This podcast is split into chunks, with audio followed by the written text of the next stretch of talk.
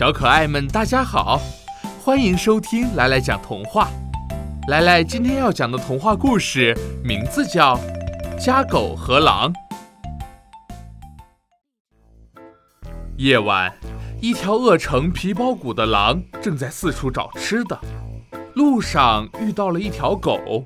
这条狗长得高大肥壮，肚子也是圆鼓鼓的。他们互相打了个招呼。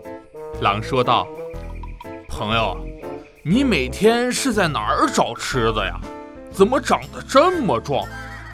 我每天辛苦的到处找吃的，还是经常饿肚子。”狗回答说：“你要是想像我一样，只需要跟着我学就行了。我每天给主人看家，防止小偷进来，他们就会给我吃的。”真的吗？每天只需要看门就能得到食物吗？狼说：“请你一定要带我去。”那你跟我走吧。他们俩一起上了路。狼突然注意到狗脖子上有一块伤疤，他感到十分的奇怪，便问狗：“这是怎么回事？”呃，一点点小事儿。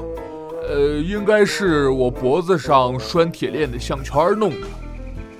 铁链子，狼吃惊地说：“难道你是说你不能自由自在的随意跑来跑去吗？”